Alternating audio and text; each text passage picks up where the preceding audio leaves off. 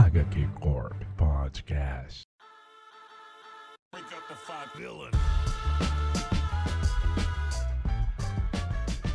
Boa semana, pessoal. Estamos aqui para mais um Semana HQ Corp, mais um Quinzena HQ Corp, talvez mais um programa. Se tratando de duas semanas de publicação, né? Já que não tem convidado, decidi fazer bastante coisa de uma vez. Nessa semana a gente vai ter muita coisa. Eu volto a ter letras recentes, tem jeepzinho da Boom, tem jeepzinho do Batman, tem jeepzinho do Chico Zidane, que é uma grande figura que eu gosto muito de falar. Tem o final do, de Axé, Judgment Day, tem gibizinho da Image, tem gibizinho da Boom, tem bastante coisa.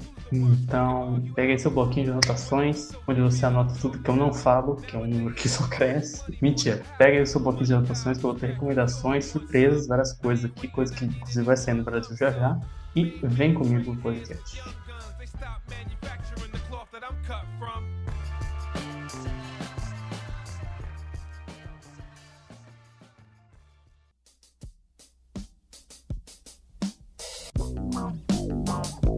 Bom, dessa vez, como tem leituras recentes, né, vamos a elas. É, recentemente, quando anunciaram, anunciaram não, né, disseram umas coisas do gibi novo do Jonathan Hickman com o Valerie Skit, eu fiquei com saudade de Supremos, ou Ultimates, pros íntimos do Al Ewing, que tem dois volumes, eu li o primeiro, né, volume não cadernado, volume eu digo série de publicação, 12, etc. É, e aí eu li o primeiro, de novo, e é muito bom, ouçam o nosso corpo sobre o Jung, a gente comenta um pouco mais sobre. Mas é basicamente o Jung fazendo um grande gibi e sci-fi cósmico expansivo da Marvel, cheio de ideia, de loucura, e continuando o legado do Hickman naquela época pós Guerras Secretas. Relendo agora, ele realmente parece um Defensores aguado, assim. Só que não, assim, isso não é ruim, Defensores é excelente e Defensores é um passo além desse gibi e tal. Tinha umas coisas que eu não lembrava muito bem que eu achei curiosas, assim, que já são bem espertas pela parte do Witting. Tem um momento onde eles meio que veem o tempo do universo Marvel por fora, né, dos personagens. Que é uma meio que formada pela Capitã Marvel, a Miss Marvel, a Mônica Rambeau, que eu não lembro qual a identidade na época, eu acho que era foto, é, o Spectro, provavelmente, o Marvel Azul e o Pantera Negra, né? E eles têm um momento que eles estão fora do tempo, né? E tem um personagem explicando que, na verdade, o tempo naquele universo, ele não é como a gente pensa, o passado muda, o futuro muda, né? Tipo, o tempo está fixo, na verdade, o presente.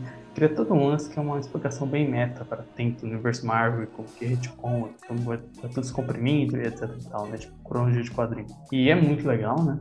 Então, eu acho que quem não o gibi ainda, não considerava, né? Um gibi popular, vai atrás, Ultimate ao Jung, Supremos do Al Jung, é, para dar um pitch assim, para você, você ir atrás de uma sinopse. É basicamente essa equipe que eu citei e vai resolver problemas. Não vai ser só bater no vilão, você só esperar vir um problema.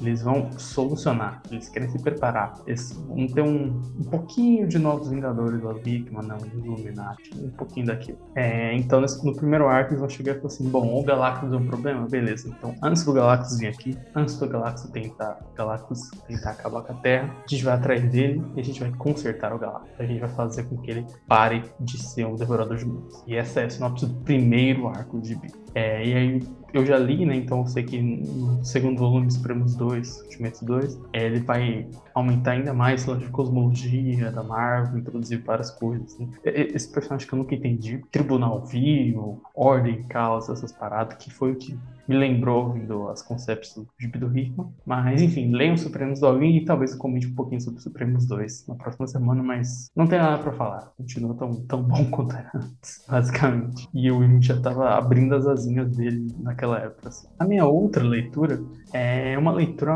maior que de, de um gibi que acabou na semana passada, na semana retrasada da, da postagem, no dia 18 de outubro, que é o Batman The Knight, Batman o Cavaleiro, do Chip Darsky, com arte do nosso querido Carmine Gian, Di Gian Domenico, né?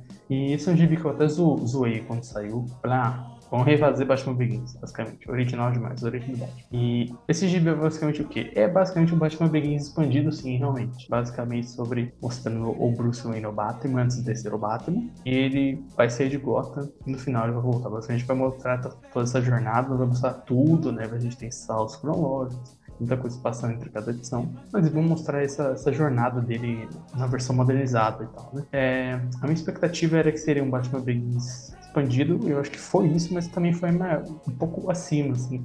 para uma pessoa que é bem crítica do Chip Dark, sou eu, e crítico mais no sentido, gostaria que fosse realmente tudo isso que as pessoas falam, mas não acho que chega nem perto. fiquei bem feliz com o gibi, assim, eu acho que ele explora bem umas coisas que a gente não viu, por mais que seja algo que, quando você lê a sinopse, você fala, ah, beleza, já viu, mas é legal o Bruce no começo na Europa, assim, do ladrão, pra aí. Legal ver a relação com o Ghostmaker, o Anton, ou seja, que é algo que o Tino introduziu que era interessante que o Darks vai aproveitar, ver colocar ele nessa origem. É legal ver ele aprendendo ali a ler as pessoas, sabe? É, não é exatamente uma origem, mas você vê essa formação dele, ele pegando várias coisas de vários lugares e tal e tendo essa ideia de fazer algo maior também, quando ele comprar o Hazalgu, ele fica meio maravilhado com essa ideia de caramba, realmente algo maior, algo que eu queria fazer e tal. E, pô, eu gostei bastante desse gibi. Talvez seja um dos meus favoritos do Chips Dark, assim. E eu não digo só nessa questão de plot, de ideia e tal, o gibi também não tem tantas, tanta novidade assim. Eu acho até que em alguns momentos eu queria que ele focasse mais do que a gente não viu, do que a gente viu, mas ele faz tudo mais ou menos na mesma proporção. Mas narrativamente mesmo, assim, texto, o enquadramento, sabe? Eu achei que funcionou muito bem. Eu acho que a. Aí eu já não sei se o Starsky ou o Dijan Domênico, suponho que seja o Starsky que quero dar esse crédito pra ele. Mas o Dijan Domênico também tá ótimo, excelente. Ele trabalhando com sombra e com algo diferente, é muito legal. Eu acho que ele era um cara que tinha muito. Mesmo nas outras áreas que eu vi dele, às vezes era muito esse lance de efeito e tipo um negócio mais dinâmico e tal, né? O Flash é bastante é legal ver que aqui tem um lance mais de sombra, tem um lance que é muito, talvez, mais estático e que altera entre o dinâmico estático, entre uma cena mais dramática, mais parada, no sentido visual, para uma cena de ação e tal. Mas o texto do Zdarsky, a maneira como ele faz narrativa ali, é, é, bem legal, assim, especialmente que no começo, na primeira edição, a gente não tem a narração do Bruce, que é algo muito forte pro leitor. E ao longo de cada edição eu senti que essa narração vai nascendo, assim. É, eu desanimei quando vi que na segunda já tinha a narração dele, mas lendo eu entendi que fazia sentido, que era legal. Ter essa narração nascendo, assim, né? Tipo, eu como crítico do Murder dele, onde eu acho a narração insuportável, é muito legal ver isso sendo usado como recurso também. Enfim, é um gibi que eu, eu gosto bastante, assim. Gostei, fiquei surpreso, não esperava... Não esperava nada, né? Eu esperava pouco e recebi mais, basicamente. Recebi mais, saiu melhor que encomenda, sabe? E, pô, gostei bastante desse, desse gibi, recomendo. A Panini ainda não anunciou o lançamento no Brasil, mas deve sair já já, né?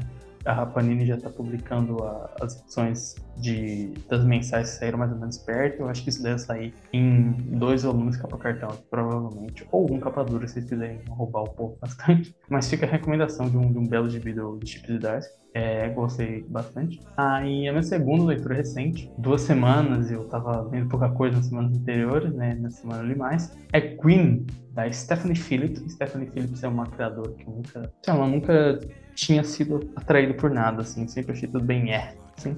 E fiquei feliz de ler o gibi porque encontrei tipo, alguma coisa nela mesmo e agora eu gosto, agora eu quero, tô curioso, quero acompanhar os gibis delas. E sobre o que é green, assim, né?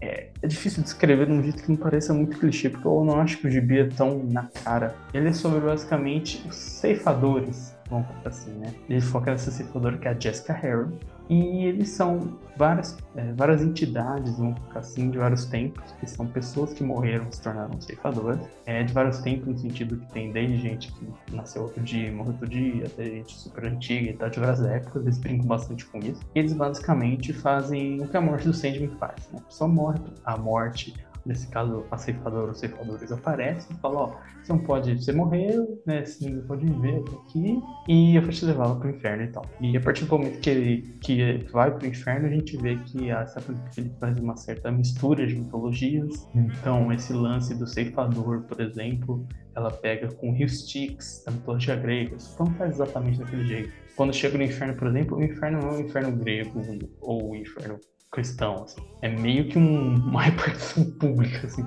É meio que tem lá um centrão onde está todo mundo, não sei, tem lá uma, um, um centro ali cheio de cadeiras e assentos onde está todo mundo esperando para ser chamado numa fila ali eternamente, basicamente. E a gente não vê nem muito o que acontece depois, assim, se as pessoas vão, são punidas ou não, então a gente provavelmente vai ver depois, né?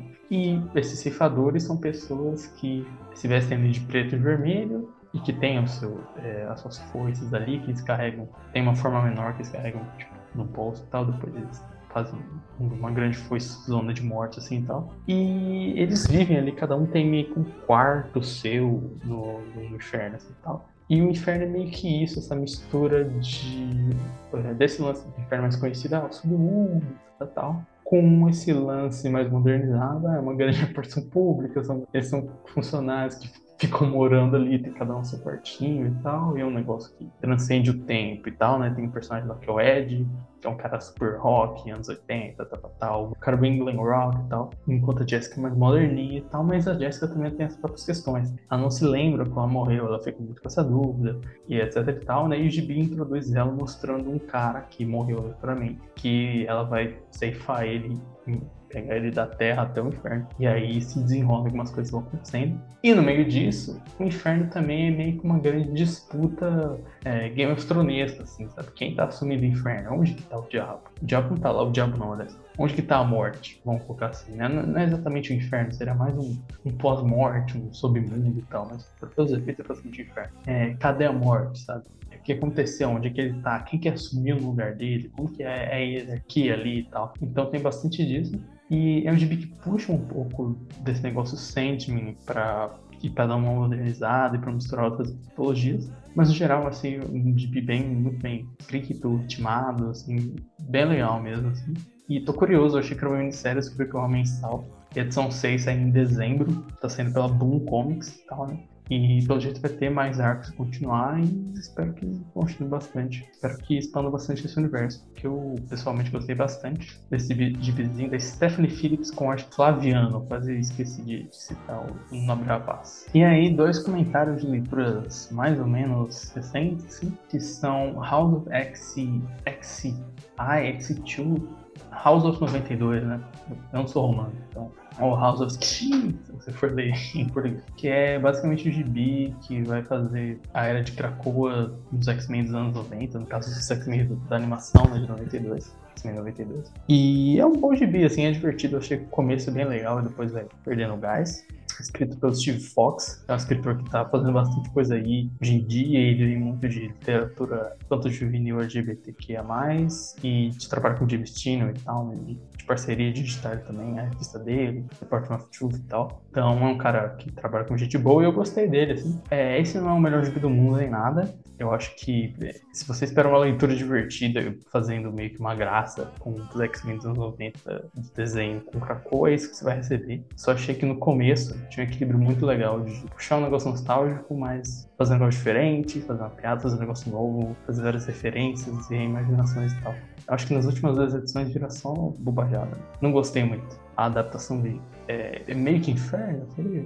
Não, mas adicionou bastante coisa. Mas enfim, uma reimaginação divertida, mas eu achei que no, no começo eu fiquei até meio impressionado. Caramba, isso é muito legal. E no final meio que me encheu o saco. Assim. Mas eu esperava só um, um caça-níquel nostálgico vazio com esse tipo que foi anunciado há um ano atrás e acabou que saiu um, um gibi legal. E o outro gibi que eu li, eu não exatamente li, né? Eu meio que reli e depois fiquei em dia, é o Superman Son of Kal-El, né? Como a última edição do gibi. Que eu nem comentei aqui, que eu nem tinha conseguido ler. É, lidava com o Clark voltando à Terra, era meio que um crossover com Action Comics, né? O retorno de Kal-El. Eu fiquei, ah, vou ficar em dia e tal. É, eu acho que eu tinha lido as 8 ou 10, não lembro onde tinha parado. Primeiras edições e é, acho que eu até falei um pouco, né? Eu falei aqui no Utopia X, eu fui com liberal um pouco. Não lembro onde eu falei, mas no geral começa bem, as cinco, primeiras, cinco ou seis primeiras edições são boas. E só que ele tem esse maldito plot de Bendix, de Gamorra, de um negócio super tipo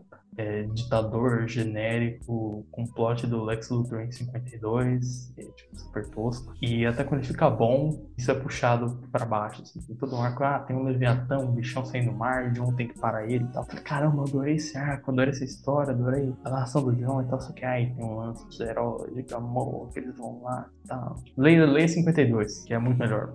Esse plot de, ah, o vilãozão tá querendo fazer uma equipe dele, que é do bem e tal. Para além disso, tem mais política no jeito muito mais superficial e bobo, é bobo, é muito bobo. E aí eu acho que, para além disso, né, tipo, ah, tem o tipo do John e tem esse vilão aqui, um vilão fraco. O Taylor, ele é muito de vilão fraco hoje em dia. Eu acho que o Taylor tá péssimo para vilões, porque o dele tem o mesmo problema. Não tem vilão, ou se tem, muito fraco. Mas É, eu acho que lá ele conseguiu se virar. Aqui parece que tava conseguindo se virar, depois foi deixando se virar e teve a questão que o Gibi meio que é eclipsado, assim, o John, que é o protagonista, ele vai perdendo espaço pro Jay, o namorado dele, vai perdendo espaço para os amigos dele também, todos os, os revolucionários lá lutando contra Gamorra, ele vai virando, vai virando Gibi que ele é coadjuvante, basicamente, ele é o coadjuvante do próprio Gibi, sabe, o, o Homem-Aranha, é como se ele fosse o Homem-Aranha do MCU e o Jay fosse o Tony Stark, apesar de eu não achar, eu gostar do primeiro filme do Homem-Aranha, mas enfim, é isso, assim. É um gibi que tem muito potencial e que ele mostra que ele tem muito potencial, mas ele não. ele se perde bastante. E é isso. Queria que. O Williamson vai sumir, né? Vai ter um relaunch da revista, vai ter uma minissérie pro John, e aí Superman número 1 um, com o Clark e o Josh Williamson escrevendo. Eu gostaria que escrevesse John. Eu realmente gostaria que desse essa revista pra outra pessoa, assim, porque eu acho que em 15 edições, 16. Vai, vai acabar no 18, mas agora serão 15, né? É... Nossa, tem tanto potencial, tanta pouca. Ele atingiu muito pouco do, próprio potencial. Assim, o gibi que tinha mais caldo e que se passou mais de um ano e nas pontas agora falou assim: é que não deu nada, deu em pouca coisa.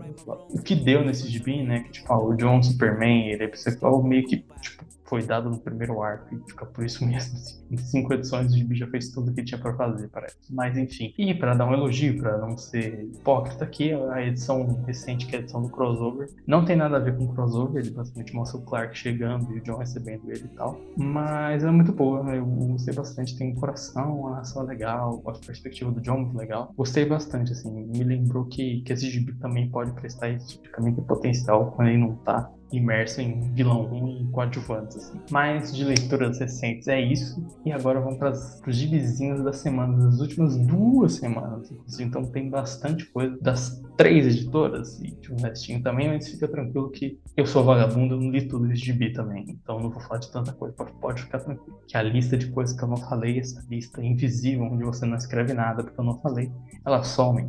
então vem comigo para falar dos gibizinhos da semana.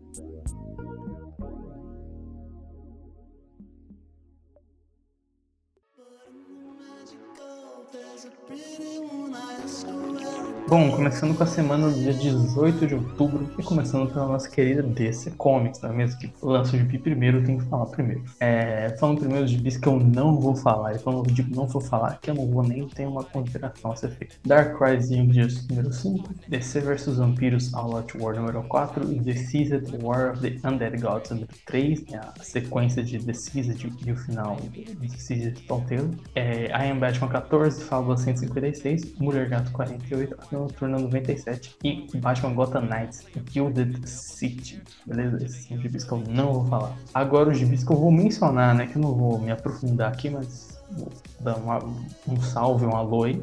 Um salve para Mark Wade e Batman Superman World's Finest, os melhores do mundo. Estou atrasado nesse gibi, mas eu sei que ele é muito bom, o Amor é muito bom. O Mark Wade é muito bom, leio isso aí. Vai sair no Brasil, aliás, em formatinho mensal. Gostou demais.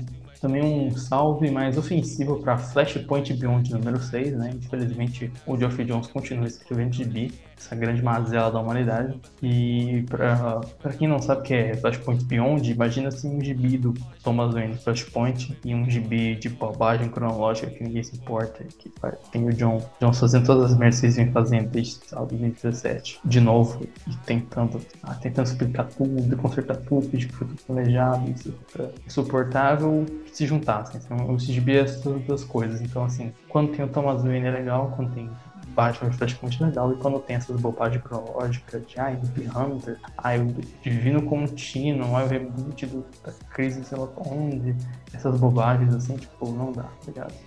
não, não dá, Jones. Você já fez isso, cada vez pior, mas você fez, mas já deu. Assim. E no final fazer teaserzinho com o Watchmen de novo, nossa, ai, precisa aposentar. É. Tem também The Flash 787, não tem muita coisa pra falar, fora que The Flash continua muito bom e muito legal. É uma pena que o, o acho que é o único marketing que o fã do Flash conhece no Twitter, ao menos, é ficar falando mal de Homem-Aranha pra justificar Flash, que eu vi que não tem nada a ver. E o Wally West também tava fudido até um ano atrás, então não sei por que o fã do Wally West acha que ele tá nessa posição de falar, não, porque olha só, o Wally West tá muito bem o Peter Parker, tá na merda, né? Como se tipo, o Wally West tivesse matado gente um outro dia, mas enfim. E também vou dar um salve aí para Rogues número 4 do meu parceiro Joshua Williams, que eu não li esse vídeo porque ele atrasou muito para chegar nas plataformas aí, né?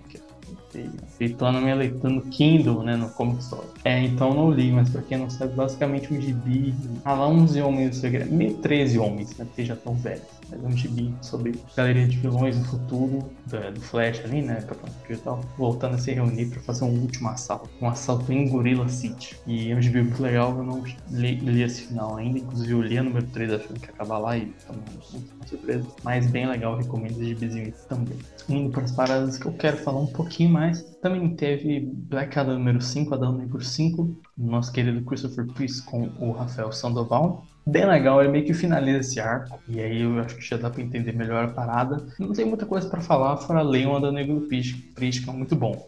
Mas eu acho que quando tiver quando finalizar ao menos umas 10 edições, né, supostamente teria sequência, mas talvez só feche nessas 10 edições, é, eu acho que eu falo mais. Eu acho que do Preach é legal, tem um escopo maior, assim. Edição por edição é, é diferente. É, aí ah, também teve Batman The Night número 10, o final dessa minissérie do O Cavaleiro que eu falei do Chips Darcy, então não vou comentar, porque eu já comentei as leituras recentes. E aí teve Batman One Bad Day, Penguin número 1, é, que é basicamente um one shot a tentativa de uma piada mortal do pinguim, alguma coisa assim.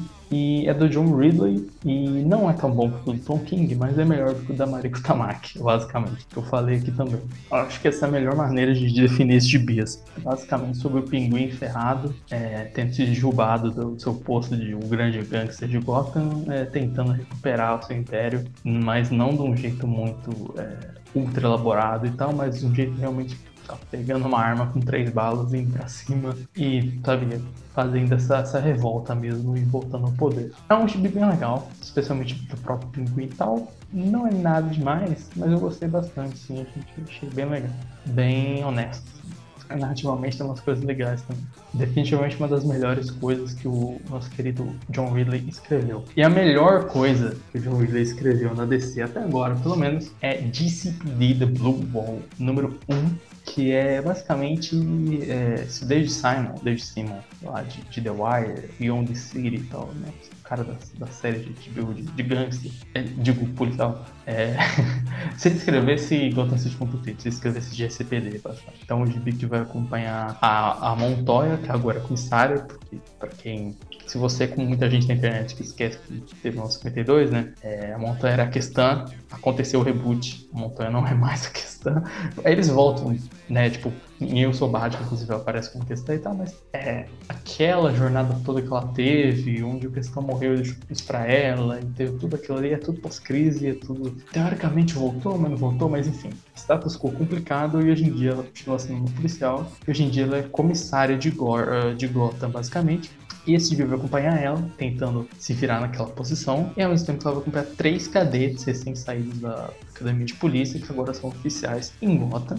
E, cara, esse tom completamente David Simonesco, assim, deu, você vai ver o dia a dia deles e ver como é uma merda, mas não no sentido tentando vitimizar policial, mas no sentido tentando mostrar como é zoado mesmo. Assim. Então, você vai ter a Montoya que tem que lidar com as situações que estão ocorrendo. Tem um cara, por exemplo, que ele é. Eu não vou lembrar os nomes, perdão.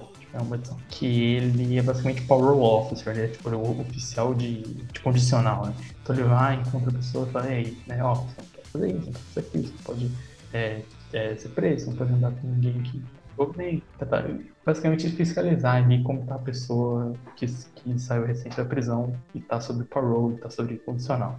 É, e ele tá ali, ele fica tipo, pô, você tem que acreditar em si mesmo, você não pode se perder tal. Ele tá tentando fazer um negócio mais humano, mais, sabe, coach no bom sentido e tal. E ao mesmo tempo tem um companheiro dele que falando, cara, isso vai dar merda, você tem que, tipo, pessoa, essa pessoa vai sair da linha, você tem que ameaçar ela, você tem que botar medo nela, falar, ó, se você fez vai dar merda, você tem que ir pra cima. E esse cara, por exemplo, ele tá numa zona complicada de Gotham, uma zona meio concorrida pelos policiais, porque é uma zona bem ferrada, com muita população, muito crime. Hostil também, ele tá obrigado a ser uma pessoa hostil. E tem essa, oficial, essa oficial, né, também, que é a que tem mais foco nessa edição, que é uma mulher asiática, basicamente, e ela tá, ela se mete em toda uma, uma perseguição ali, né, rola aquela questão, tipo, ah, o suspeito é, sei lá, um, um rapaz negro de pus, e ela tá tipo, pô, pode ser qualquer um, e eles encontram lá um rapaz, uma hora tem uma perseguição, e ela não atira nele, ela aponta a arma, vai atirar e não atira, e no fim das contas é um rapaz qualquer que tava com um celular, uma arma. E só que aí começa a ter repercussões, porque ela, a Montoya olha e fala, putz, é, sabe, é, falam pra Montoya no caso, tipo, não, a gente tem que marketar isso, tá ligado? E aí eles meio que tem que fazer, tipo, olha só essa grande policial que fez o certo, que não deu um tiro, que não cometeu um crime, tá, tá, tá tentando fazer essa propaganda policial. E ela, dentro dela, sabe que não foi isso que aconteceu. Que na realidade ela foi ensinada a atirar, que o instinto dela era atirar, e ela não atirou porque ela congelou, sabe? Mais pra frente, o, o próprio gancho final vai ser ligado nisso. Assim.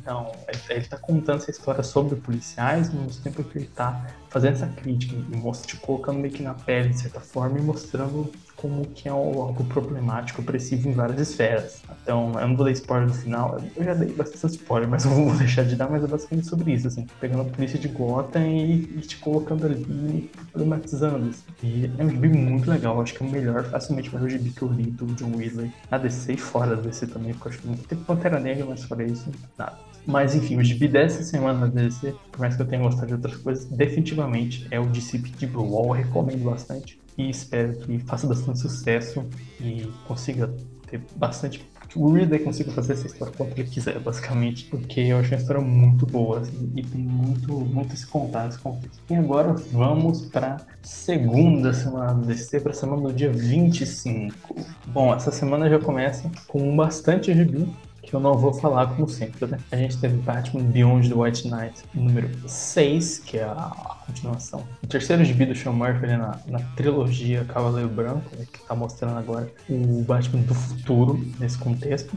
E se eu não me engano é o último, não tenho certeza. Se eu não me engano, essa sexta edição é a última. Mentira, não é a última não. Não vou confundir.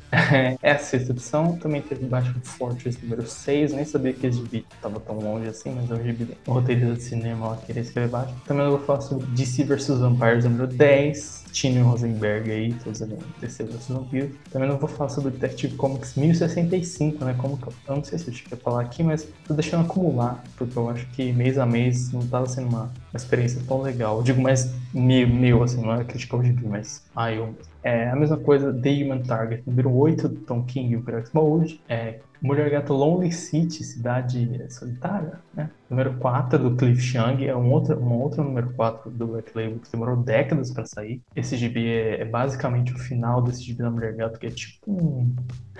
É tipo um 11 Homens do Segredo da Mulher Gato. Mas também tem ela velha roubando coisas. Cavaleiro das Trevas da Mulher Gato, vamos colocar assim, né? Esse futuro onde ela tá velha do Cliff Young escrito e desenhado. Também eu vou falar sobre Deathstroke Inc. número 14 da Eric 23, não falei nenhum dos dois, nem sobre DC Horror Presents Sgt. Brock vs. The Army of the Dead número 2, esse nome é enorme.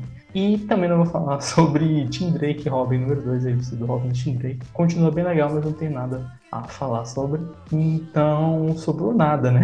ou quase. É, o primeiro destaque aqui vai ser Reader no 1, ou Charada, que é um gibi escrito pelo Paul Dano, né? Ele se passa no universo do filme e o, o ator principal escreve esse gibi mostrando a origem do Charada do filme. É bem isso não tem muito o que falar. Quero esperar acabar, mas é bem legal. Não é exatamente uma surpresa, porque eu esperava algo bem legal. Mas fica aí a recomendação para quem gosta desse gibi mais entrar na cabeça de um cara maluco e tal, tal, tal. E pra quem gostou de, de The Batman, principalmente. É, aí, primeiro, a segunda parte do retorno de Kal-El à Terra, né? E continua, é, assim, continua mais ou menos a trama que tava, né? No, a gente vai ter o backup do passado mostrando imediatamente o que aconteceu quando o Superman voltou pra Terra e no, na história principal a gente já tá um pouquinho à frente. É, na história principal a gente vai continuar vendo é, os refugiados que o Clark pegou, especialmente as duas crianças, vivendo ali na Terra. E Felipe Kennedy Johnson vai começar a introduzir novos deuses e voltar todo para aquela trama que ele estava usando lá no, no, extra, extra mundo, no mundo bélico do, dos primeiros deuses e do fogo, tal, tal, a chama lá que o Clark usou em determinado momento. E foi bem legal, assim, é, tem pouco de coisa para falar, esse gibi continua muito bom. Tenho pouca coisa para falar, fora que, que esse gibi continua muito bom, mas esse gibi continua muito bom. E do backup é muito legal a gente ver a super família e também os personagens do, do mundo bélico voltando da, da saga, explicando o que aconteceu com eles e tal. Mas sobre Action Comics, é um belo gibi que eu tenho pouca coisa para falar. Um bom gibi que eu tenho mais coisa para falar, que eu fiquei surpreso, é ele, ninguém mais, ninguém menos que Punchline, The Gotham Game, um gibi da nossa querida, bom, não tão querida. A Punchline aqui no Brasil foi conhecida como a Gancho, né, que É, é, é, uma, é uma tradução que faz sentido nesse sentido de piada e tal, né? E ela é basicamente uma personagem que foi criada pelo James Tynion na época do, Batman dele, que a DC ficava, olha, Tynion, faz evento, bota Coringa, cria personagem novo, faz a porra toda. Antes ele começar a levar a sério depois do Future State. E ela é meio que uma outra namorada do Coringa, que é mais jovem, mais impuro, mais moderninha, que também vai ter o mesmo arco que a Harley teve mais ou menos, né? Ela é mais capanga também, depois ela se separa dele. E eu caguei pra essa personagem. Eu não gostei dela no Tynion. Ela teve um backup no Coringa pelo Sam Jones e eu não li porque o cara chama Jones, eu já não confio nele. E aí teve esse punchline anunciado, punchline da Gotham Game, Tiny Howard Blake Howard, se não me engano ele é marido da, da Tiny Howard. Eles escreveram também uns gibis de Vampira Máscara, o jogo, no caso do jogo de videogame, né? É naquele universo. E eu falei, bom, é uma autora que eu conheço, que eu gosto, que eu acompanho, gosto de acompanhar a carreira, o crescimento dela, não começou a gostar, hoje em dia eu já acompanho. E a arte do Gleb Monikov, que tinha feito Robin, a ótima revista do Robin Josh Williams. Eu falei, pô, vou dar uma chance. E não é que esse gibi é bom mesmo.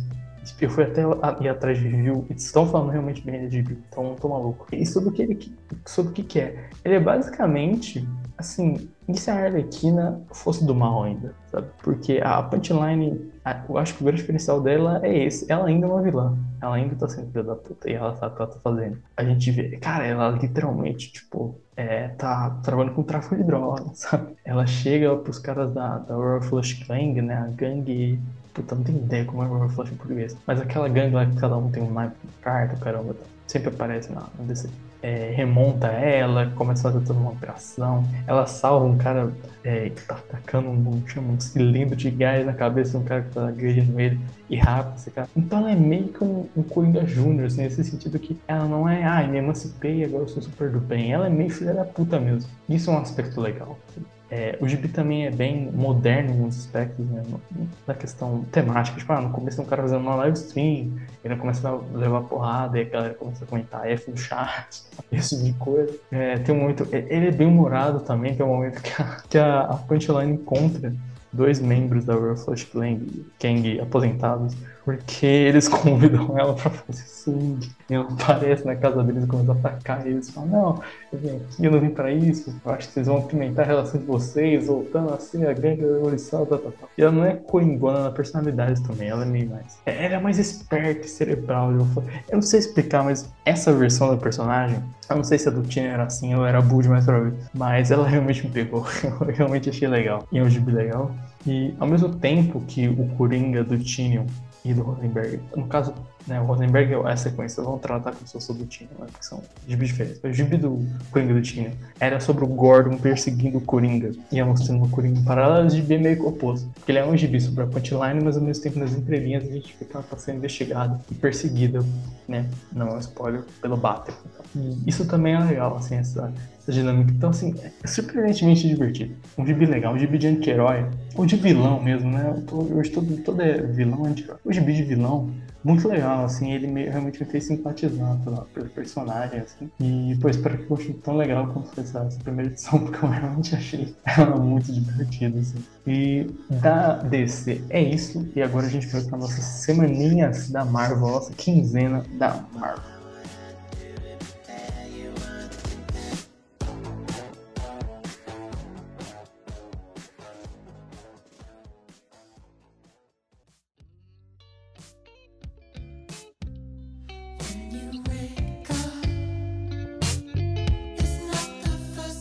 Vamos aqui para Marvel, vamos aqui para semana do dia 19, semana retrasada. Falar primeiro das coisas que eu não vou falar, que essa lista é enorme. Vou falar de Alien número 2, nosso querido Kennedy Johnson, Vingador 61, Capitão América Single of Truth número 6, Carnificina número 7, que suspendia com Carnificina do Ranvini.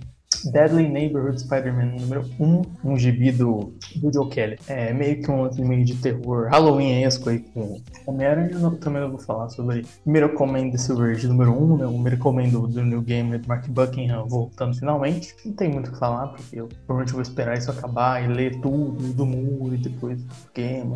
Não uma maratona, né? Mas me voltar para esse mundo Miracle Man, porque eu não tô exatamente com, com isso na cabeça. É, também eu faço o número 3, Shang-Chi e os 10 Anéis número 4, X-Force 33. Quero também citar um gibis. Teve o Crypt of Shadows número 1, que é uma antologia, um one-shot ali de terror, basicamente, onde a gente vê é, vários personagens, várias historinhas, tem vários criadores, tem a Weaving, tem Chris Condon, tem Delore, eu acho. E é bem legal, mas não tem nada de destaque, assim, é divertidinho, ok, assim. Também teve Defenders Beyond número 4, eu acho que o Henrique falamos tanto de Defensores Beyond que não tem muito o que eu falar. Essa edição foi mais uma ótima edição, mas eu acho que já, já falei muito desse gibi aqui. Também teve Midnight Suns número 2. É, volte lá pro programa que eu falei de Midnight Suns número 1 no mês passado, porque continua a mesma coisa, um gibi legal, divertido também desse núcleo Dark barra mágico da Marvel. Também teve Cavaleiro da Lua 16, preciso ficar em dia com Cavaleiro da Lua do McKay, mas é um gibi que tá sempre bem legal, sempre muito bom de acompanhar. Teve o Homem 24, penúltima edição do Cantwell, né? Vai acabar na próxima, que vai ser a 650, porque a Marvel é vagabundo, ela quer fazer, fazer a número 1, aí a, a número 20, aí a número 650, aí a número 1 de novo, enfim, um, um bilhão de, de reais para ter uma numeração grande, mas é o fim, basicamente, desse arco pós é, Book of Korva, que é o livro de Korvac, que foi um arco legal, mas, sei lá, o, o final do livro de Korvac era tão bom que fica aquela sensação que tá um gibi legal, tá muito bom também, mas que realmente o ápice já, já passou. E as gibis que eu vou comentar de fato vão ser Thor 28, a segunda parte do crossover com com Venom, né, que o Jung escreve e, e dá o plot, e o Case dá o plot também. E é bem legal. Eu fiquei surpreso, aliás, porque ele lidou mais com a mitologia do Thor do que isso que eu tava esperando, assim. Ele mexe com Donald Blake, umas paradas que eu falei, caramba, então. É, gostei bastante. E é o Venom do Jung, né? Aquela parada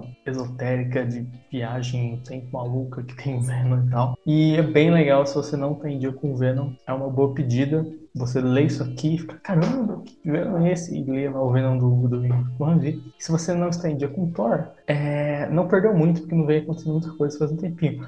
Mas é um arco legal, um arco é divertido que planta algumas sementes para o futuro da linha. E o próximo arco vai ter a Torun Grumbach, Grumbach escrevendo um arco vai ser o prelúdio do arco do, que vai envolver o Thanos, que o que ele vai fazer mais pra frente. E X-Men 16, acho que a gente nem chegou a comentar isso no Utopia X, ou chegamos, não lembro bem. Mas segunda edição do arco da, dos Filhos da Câmara, do Jerry Duggan. E fora um, um momento específico do nosso querido Alex Summers, que foi bem tosco. É um gibi bem legal. Ouça o programa com o Henrique, que a gente falou sobre esse gibi também, falou sobre o da Câmara. E, é, novamente, já falamos bastante aqui, mas foi uma, uma parte 2 bem legal e eu acho que manteve nível, teve umas surpresas, continuou bem a trama que o Henrique tinha plantado antes e que o Dugan pegou na, na edição anterior. E aí já vamos pro gibi dessa semana, né? Semana passada, no caso, mas eu aqui que estou no passado para você ouvinte que está no futuro, é, para a última semana de lançamento, né? É, foi uma semana bastante cheia, mas que lógico, para é, aliviar isso, eu li pouca coisa. Eu não vou falar sobre Iron Cat número 5, Mon Max Strike Monster Hunter 5, Moon Knight Anual 1, o Anual do Cavaleiro da Lua, que tem o Lobisomem, fazendo uma sinergia com o Lobisomem da Meia-Noite do MCU. Também eu vou falar sobre Dr. Arthur 25, Strange número 7, Strange Academy Finals número 1, que é meio que uma, uma continuação da Strange Academy lá do Scott Young e tal, né? Mostrando os estudantes da, da Academia Estranha, que também tá aparecendo lá no, no Midnight Suns. É The Variant número 4, um gibi de lidando com variantes da, da Marvel é, com a Gail Simon escrevendo a Jessica Jones, que é bem legal também, mas eu também não estou no dia. Thunderbolts número 3, falei da número 1, falei da número 2. A número 3 continua legal, né? Às vezes não tem tanta coisa sobre toda a edição de todo de Vital, né? É, também vou falar sobre Ultraman Mystery of Ultra 7 número 3, sobre Red Cards Drawing of Cards número 4, X-Men Legends 3, Wolverine 26. Não vou falar, mas eu li né, o começo de um arco novo que vai lidar com é, o Féreo, Wolverine, um, um negócio sinistros dele. É muito Jet Picon. Eu também não vou falar sobre Heródoto. Mentira, eu não vou fazer a minha imitação de Jet Picon. é, mas no começo desse arco, provavelmente quando eu tiver mais, mais pra frente, eu vou ter mais coisa a falar, porque eu tô bem ansioso. Porque eu acho que o, o Wolverine tem seus arcivos, assim. O Wolverine do Percy tem seus momentos. Então eu não vou falar sobre Venom 12, porque eu li até a edição 10, tô esperando sair umas mais pra eu ler várias de uma vez, assim. E basicamente eu vou falar sobre três gibis hoje, né? Exterminators número 2. É, tinha falado do número 1 um aqui, e é assim, um gibizinho da Leah Williams com basicamente a Girls Night dos X-Men, nesse conceito dos anos 80 voltando, e ele continua a mesma parada, assim. É um gibi de é, ação, terror trash, assim, basicamente. E bem camp, bem humorado. Lida com essa toda questão de vampiros. Eu achei que a questão de vampiros ia ser bem por cima, mas essa edição se aprofunda um pouco mais, que tem a nação dos vampiros, que aparece no Wolverine, eles citam um pouco, falam, não, a nação dos vampiros pode descobrir, tem um personagem que é legado com toda aquela da Jubileu Vampiro, então tá mais bem amarrado do que eu esperava. É, as situações onde o grupo delas vai se meter também é legal, também achei interessante, assim, bem feito. E também tem, tem um, um recurso narrativo legal, assim, tem um pequeno momento onde elas vão pro futuro e depois voltam, que a, a gente vê que a Laura também conta essa história, que eu também fui completamente inesperado, e fora isso, é, teve um, fora a piada e o humor, humor da Williams, teve um momento com a, da, nossa, Laurinha, com a Cristal, a Dazzler, que eu fiquei meio, hum, fiquei meio emoji do cachorro bandeirinha, bandeirinha de arco-íris e ponto de interrogação. Mas espero que dê alguma coisa isso, mas se não der, tudo bem. É, continuando no Núcleo X, né? Agora que Judgment Day acabou, posso falar sobre X-Men aqui. Então, toda semana no Núcleo X falando mais, infelizmente. Também teve Novos Mutantes 31, que começa um novo arco com a Charlie Jane. Edlund é um nome difícil, mas ela que, que escreve. Que vai pegar a personagem que ela introduziu lá no Marvel vs. Pride desse ano, a Escapade, que eu até cheguei a comentar, eu acho, né, que a menina consegue trocar de lugar com alguém, também pegar as habilidades dela e tal. É, é tipo se pega aquela ioiô, o da Shield, se misturasse com a vampira e com é, Se Eu Fosse Você. Basicamente isso. Essa, essa, essa é a escapeira. E é uma personagem trans, a escritora também. É uma, uma, uma personagem foda. A escritora também é uma mulher trans. Inclusive, é, eu não sabia, eu fui outro dia lendo uns textos sobre. falando mal de.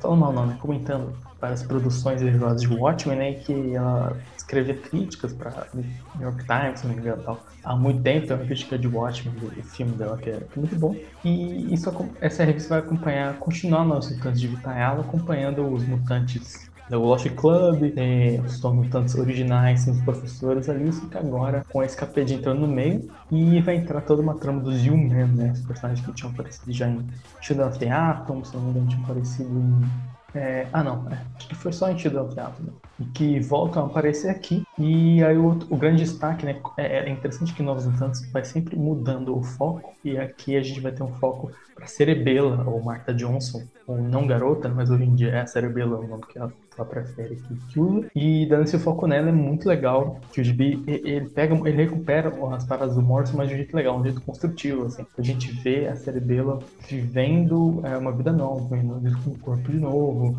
como isso muda. A gente vê um momento muito legal, que eu sempre falo, né, que hoje em dia a metáfora mutante ela é algo tangencial e não uma metáfora, né? Você não pode colocar, em vez de usar uma, uma pessoa, é, uma pessoa não branca, uma pessoa LGBTQ+, seja, é, você coloca um mutante, não. Sabe? Tem que ser algo tangencial, tem que existir diversidade nesse mundo e ter os mutantes. Os mutantes são tangenciais, você consegue fazer um paralelo, um comentário. E é muito legal que tem uma cena assim, que é a Cerebelo que tá conversando com a Escapade, e ela fala, tipo assim, tipo, nossa, é muito legal me sentir, ter um corpo de novo, e sentir o mundo e me sentir em casa, sabe? Sentir que ela se encaixa de alguma forma. E a Escapade dá uma resposta dela se identificando nisso, nesse sentido também. Dela como mulher trans, que também tem uma questão de se sentir confortável ou não no próprio corpo, disforia, de gênero, corporal, etc. E é muito legal, é muito legal esse momento. E é basicamente isso, assim, esse arco pelo menos está focado nisso, tá focado mais na Escapade, ela até que narra e tudo. Ela também tá vendo Caracol de fora, então ela tem uma opinião, umas visões legais que a gente não vê tanto. É, e ela não é uma fã de mutantes que, que nem os, as crianças lá estão tido no teatro, então ela realmente tem uma, uma visão diferente que a gente não viu ainda. E para além disso, a gente tem os U-Men, né, que é os protagonistas do Run Morrison, que são basicamente.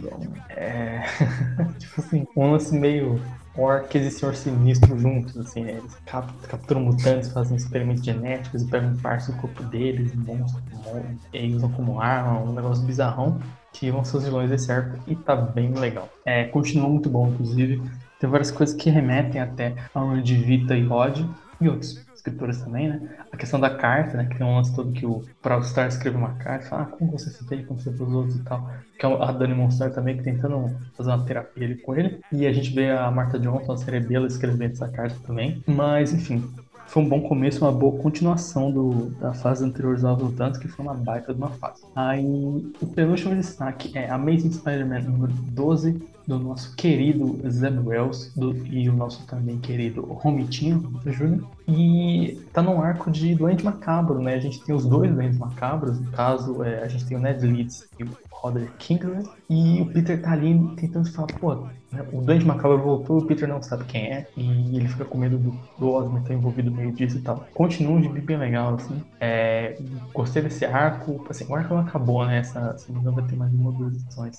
Mas eu gostei disso, da forma como ele fica tentando fazer esse mistério de quem que é o Doente Macabro, ou será que o Ned Leeds é uma recaída? Será que é o Ronnie Kingsley? Ele meio que dá um twist nisso também, assim e usa bem a antologia. E começa já a dar um foco no, no, no, no Osborne mesmo, Norman Osborne, mostrando essa questão da, da, confiança do Peter com ele, a confiança dele com ele mesmo também. E é, é bem interessante isso. E tem todo um teaser pro Gold, seria Gold, Gold Goblin, né? O Dente Dourado, que vai ter a saga da Web, vai ter uma minissériezinha do Control escrevendo o Norman Osborn tentando ser um cara heróico e tal. E isso é um legado lá da fase do Spencer que eu achei legal que isso pode continuar que tá gerando histórias assim sobre o Norman. Já que ele foi meio que magicamente inocentado, vamos colocar assim, trabalhando isso, trabalhando melhor que o próprio Spencer, né? Tipo, o Spencer não é Marvel que ele. Ah, o Devorador de Pecado tirou os pecados do Osborn. E o Osborn vira o Duende Verde de novo. Pra ajudar o Peter, mas ele vira, sabe? É, parece que não entende o peso daquilo. E aqui entende muito bem. Assim. Aqui Norma e o Peter estão bem cientes do que, que significa essas coisas. Assim. Mas, enfim, tá um arco muito legal também. A arte do muito legal. Não ouça a internet. Esse GB é bom. Só tem muita gente chata e burra. E é burra, é exagero, né? É bom, depende. Muita gente chata, muita gente que não lê muita gente que já tem uma opinião antes mesmo de ler, e muita gente que é analfabeto funcional mesmo, que lê e não, não, não interpreta, sabe? Só sabe ler, mas não tem uma funcionalidade por gente que viu a parte da final do gibi, sabe, pra reclamar, até que o explica. Enfim, lendo esse gibi que tá bem legal, a gente falou também no programa com a participação do Conema e do Pablo sobre o primeiro arco e um pouquinho mais desse gibi. E a última edição de semana é Axe Judgment Day número 6, né? Mais uma vez quebrando a regra que eu sempre falo, ah, ouçam Utopia X, ouçam Utopia X, mas eu queria falar um pouquinho que gostei bastante do fim, assim, é, na primeira vez em tanto, na segunda já absorvi bem melhor. É, no fim das contas, o Gideon foca muito nessa parte humana, humana, essa questão de personagem, uns eternos, de certa forma, especialmente alguns personagens. E foi um filme muito bom. Essa é realmente a melhor saga da Marvel em, muito tempo. No mínimo um. No mínimo. É, e é legal ver ela finalizando bem. É legal ver que, apesar de ser aquele tipo de saga que, ah, no fim tudo voltar mais ou menos ao normal, até porque Vingadores tem o Elon que tá mexendo, etc. Tem consequências de personagens, tem alguns pesos naquele universo para as pessoas que passaram por aquilo, assim. Achei que o Gillen fez definitivamente uma escolha nesse final, assim, mas achei que funcionou e achei que, para mim, ele, ele montou a história antes tão bem que não tinha nem muito o que fazer nessa última edição. Eu acho que eu só adicionaria, tipo, uma cena aqui, uma cena ali, não é assim pra isso, mas tem pra aquilo. Mas foi uma edição muito boa e foi, foi aquele evento, acabou bem e ficou aí com essa, essa saudadezinha já. Foram, foram três meses, acho, né? Dois ou três meses. É, é bem legal de, de, acompanhar, de gravar no Utopia X, enfim. Um evento bem legal. E de Marvel é isso, de Marvel tem pouca coisa pra falar, realmente. E agora a gente vai pro bloquinho final, a gente vai falar de Image um pouco de Boom também. This mic is like yin and yang, clang, crime don't pay. Listen, you, it's like me holding up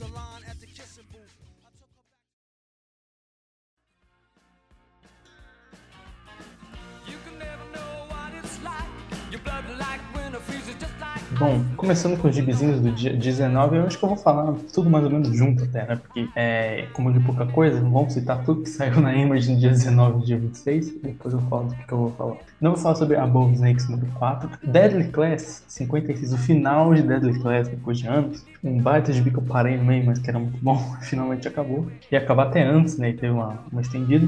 Gunslingers Spawn 13, Nita House, Nightmare Blog 9, Shirtless Beer Fighter número 3, Deadless Book número 3, The Market Halloween Special, Silver Coin número 15, Walking Dead Deluxe 49. Também não vou falar sobre The Bone Orchard Mythos 10,000 Black Feathers número 2. É uma mensal do Pony Orchard Mythos, que é tipo um universo barra selo barra gibi do Jeff Lemire com o André Sorrentino. E aí saiu um graphic novel, agora tá saindo uma, uma revista, é, uma revista de Beamers, né, mensal barra de série. E eu tô esperando acumular também, porque a graphic novel foi uma grande introdução e a história tá, tá, tá andando agora. Então tem bastante coisa pra rolar ainda. Então eu vou falar sobre Follow Me Down, a Reckless Book, quinto volume de Reckless, o livro Aventura Reckless, Romance Reckless, pelo Ed Brubaker Sean Phillips, se eu não me engano, o quinto. E eu não li ele, mas eu li o segundo recentemente. Eu tinha lido só o primeiro. E muito bom também, é uma história que envolve um lance todo de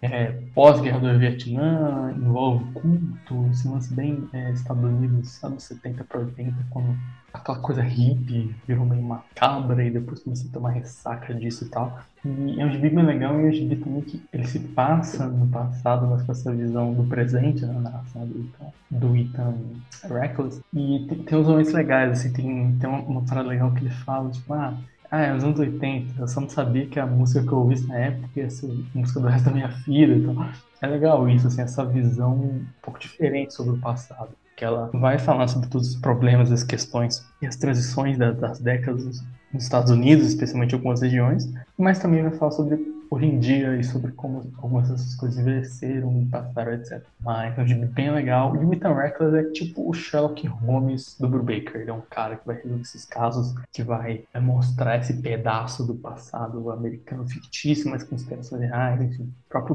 Brubaker, no final do segundo livro, né, do segundo livro do Reckless, que é o Friend of the Devil, aliás, é, ele até fala sobre as próprias experiências, sobre a própria vida, etc. Então, é, é, bem legal essa parada ficcional, histórica, meio literatura, pulp, não só de bipulp, que o pulp que referencia muito, mas é bem literatura pulp, é, e aí vai... É muito legal. É um belo gibi, eu não li esse volume específico, mas eu li o segundo volume, que já já vai sair pela... que já já vai sair pela Mino também. Aí eu também vou falar já da última semana sobre 20th Century Man número 3 de 6. Essa é uma minissérie falando sobre guerra e sobre o século XX, é, usando referência histórica, mas com bastante coisa ficcional. É, é, difícil explicar, eu acho que quando acabar eu vou falar aqui mais.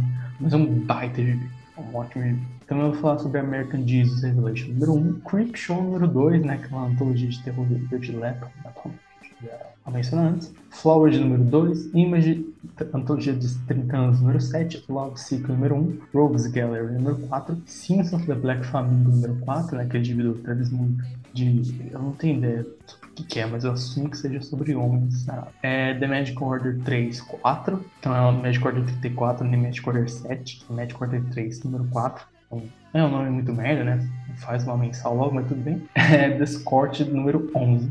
Firepower número 24. Uf.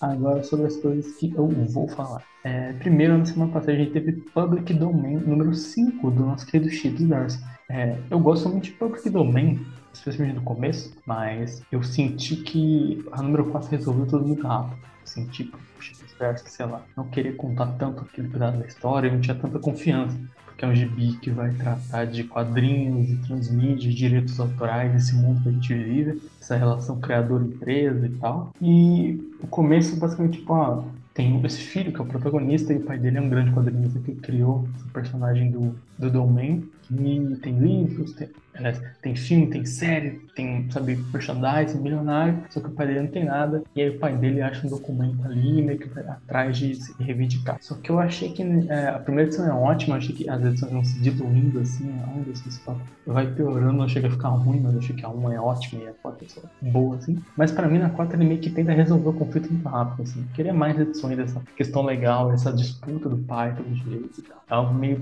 ok, assim. Mas ele dá um gancho pra essa segunda parte parte, colocar assim, que é sobre o pai dele. É, não foi spoiler, mas ele quer voltar a fazer quadrinho, basicamente. E ele vai tentar montar a editora até e tal. E aqui que eu meio que entendi porque o final do Doutor foi tão rápido. Eu não sei se o Chip Darsky queria contar essa história, mas ele queria contar outra, ou se ele não confiava nessa história como ele confiava na outra. Mas essa história definitivamente está muito legal agora. Eu acho que ela deu um up muito bom, assim, porque a quinta edição todo o setup que ele faz, a parada sobre criar quadrinhos, assim. É, a gente não vê ele fazendo quadrinhos, mas toda o setup que ele vai fazendo e plantando isso, apresentando os personagens, os contextos ali, eu acho bem legal. E uma surpresa positiva, né? A número 1 tinha sido uma surpresa positiva, a número 5 foi uma surpresa positiva também, porque as edições posteriores tinham uma baixada na expectativa e aquele recuperou, assim. Ainda gostaria que as primeiras quatro fossem mais extensas e entrasse mais nos meandros daquilo. Não é uma questão de explicação de história mesmo, mas esse, esse segundo arco, vamos colocar assim, tá muito bom também.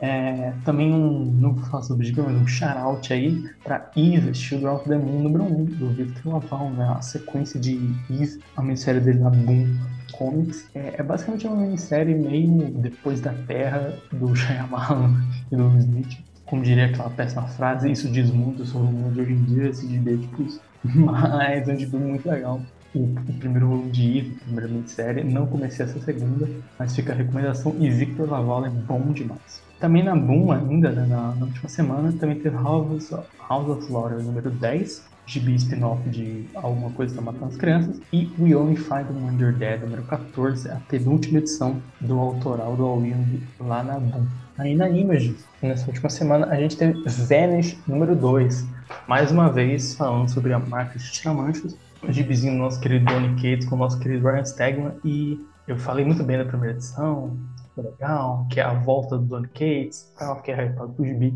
E essa segunda já derrubou tudo. Assim. Essa segunda ela é tão, mas é tão Ed, é tão Ed, é tão tipo, sabe? Às vezes o Cates ele pega os anos 90, ele pega o Mark Millar e ele faz direito, ele incorpora, faz um negócio aqui. Não é esse gibi. Esse gibi é tão Ed, ele é tão adolescente querendo ser sombrio, legalzão, mas tanto, Deus do céu. A primeira, a primeira cena uma cena do 1 de setembro. Eu fiquei abismado. Caralho, velho. Eu nem é uma questão de bom tom ou não, nem sou americano, tô, tô, tô um pouco me fudendo, mas assim, é tão Ed, é tão adolescente aquilo, mas é tão adolescente. Mas é tão adolescente. Então a GB, assim, não, não tanquei. Não tanquei o, esse Vanish do, do Cates, essa edição número 2. É, ela anda a melhor história, apresenta umas coisas melhores, desenvolve até uns personagens, mas esse, esse lance Ed mesmo, sabe? Esse lance ousadinho, acho que é uma Ed seria tipo é diferentinho, não sei qual é a expressão, mas a criança rebelde da escola, assim, criança rebelde não, não é nem isso, né? O que seria um Ed português? Não é exatamente dark também, né? Mas é tipo, não dá a mínima pra ninguém, não liga pra ninguém, sabe? Meio tentando, querendo ser adultão, achando nervosinho, irritado, sabe? Eu acho que é meio que isso, assim, mas não, não tanquei de não. Pra mim, pra mim não rolou e a coloração continua. Na primeira edição funciona melhor, nessa segunda eu já achei que, tipo, saudades Frank Martin, ele daria mais assim, substância pra gibi, então não, não é minha praia. É, falei muito bem da primeira edição, mas a segunda me decepcionou completamente.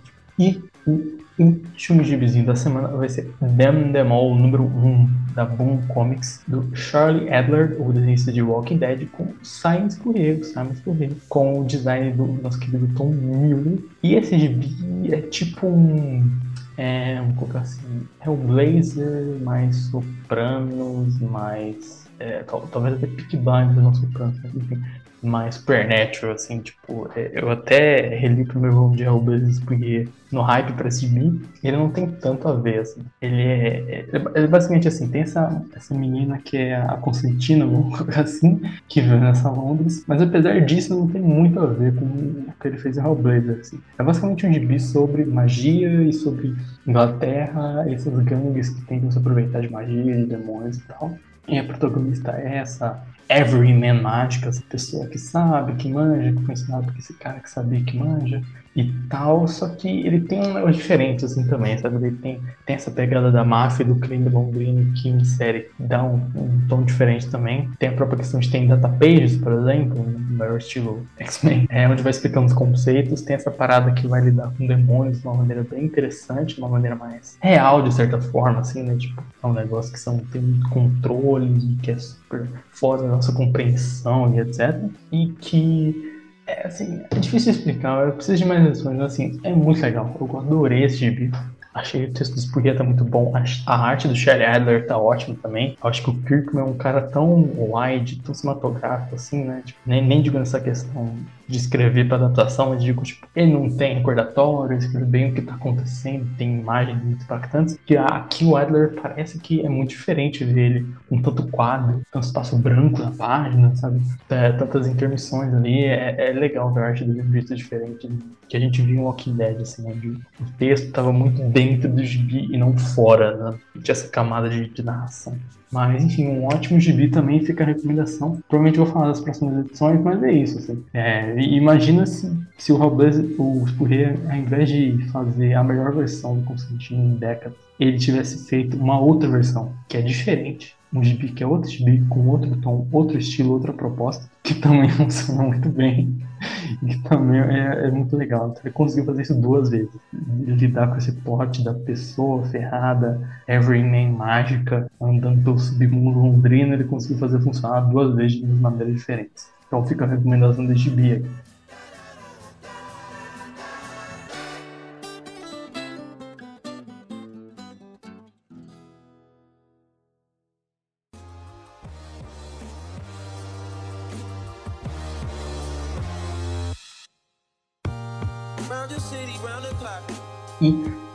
Isso por hoje. Esse é o último gibizinho que eu vou falar aqui. É, espero que tenham gostado do programa, espero que tenham aguentado, falando de duas semanas, que é muita coisa. Espero que tenham anotado as recomendações aí também. Espero que tenham ficado curiosos para ler alguma coisa.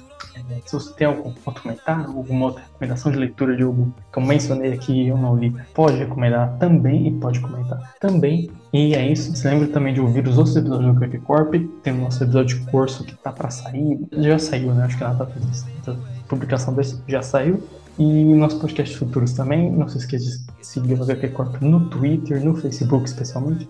Corta isso. De seguir o HQ Corp no Twitter, no Instagram e no Facebook, mas especialmente no Instagram e no Twitter. E é isso. Até semana que vem, ou até daqui a duas semanas. Vamos ver se o próximo vai ser uma semana, vai ser uma quinzena, se vai ter um convidado ou não. Mas vai ter um próximo programa, vamos continuando aqui, né? Deu mais de, mais de dois meses de programa, aliás. Então é isso, até semana que vem. Boa semana e continuem lendo os gibis. Ciao ciao.